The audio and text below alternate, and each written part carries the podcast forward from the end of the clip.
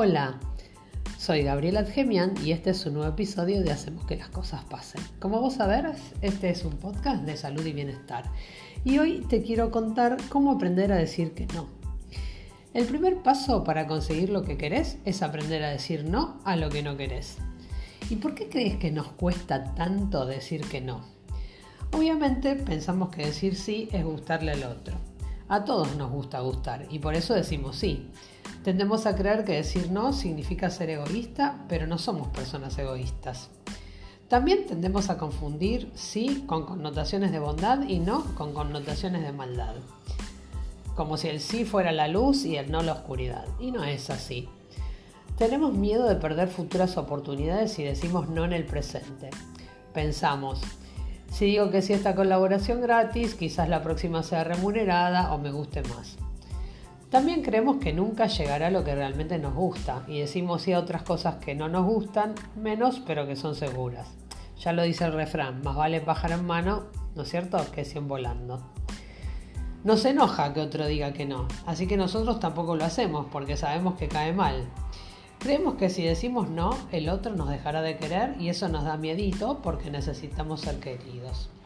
Entonces lo que te propongo es aprender a decir no, para que podamos ser más felices y también hacer más felices a las personas que están a nuestro alrededor.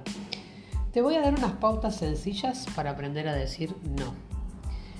La primera es, las necesidades del otro son importantes, pero nunca más que las tuyas. Puede sonar egoísta, pero no lo es es más bien la base de una convivencia sana. El objetivo de esta vida es, hacer algo que te gusta a la vez que le aportas algo a los demás.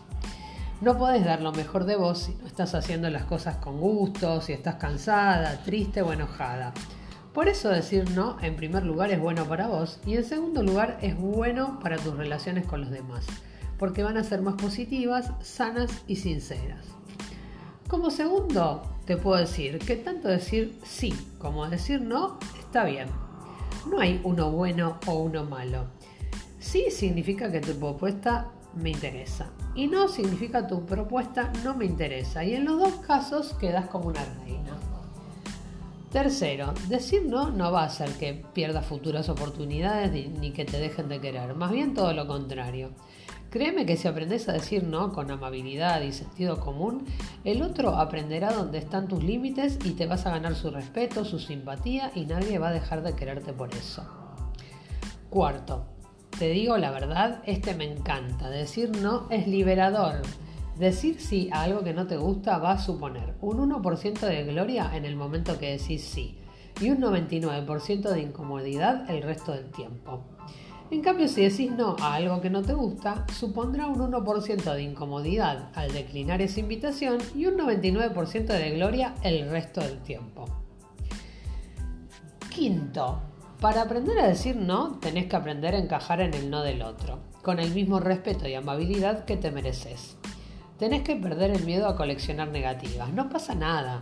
Recibir muchos no es una información valiosa que te va a ayudar a mejorar y crecer. Si se te ocurrió una propuesta y mucha gente la rechaza, puede que sea el momento de replantearte las cosas y cambiarlas.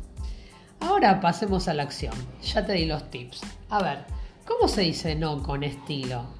Decir no es mucho más fácil si lo acompañas con una sonrisa. Ahí está el truquito. Acordate que decir no significa muchas gracias, tu oferta no me interesa. Al principio cuesta, pero puedes empezar a practicar pidiendo tiempo para pensarlo y puedes empezar a decir no por mail, por WhatsApp. Lo que te recomiendo es que lo hagas con amabilidad y cariño para que la otra persona se sienta bien y te tenga en cuenta para futuros proyectos. Cuando estés más preparada, podés practicar el no profesional, es decir, el cara a cara. Y no dudes en hacerlo. Con este te ganás el diploma. ¿Y qué puedes hacer si dijiste que sí a algo y después lo pensás en frío y te das cuenta que es una pérdida de energía, que no te gusta hacerlo, que no te da ganas o tiempo? No pasa nada.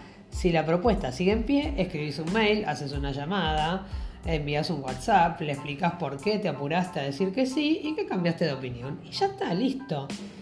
Creo que con estos ejercicios simples te vas a sacar un gran peso de encima y podés hacer más espacio en tu vida y vas a tener más tiempo para que te puedan pasar las cosas que te mereces.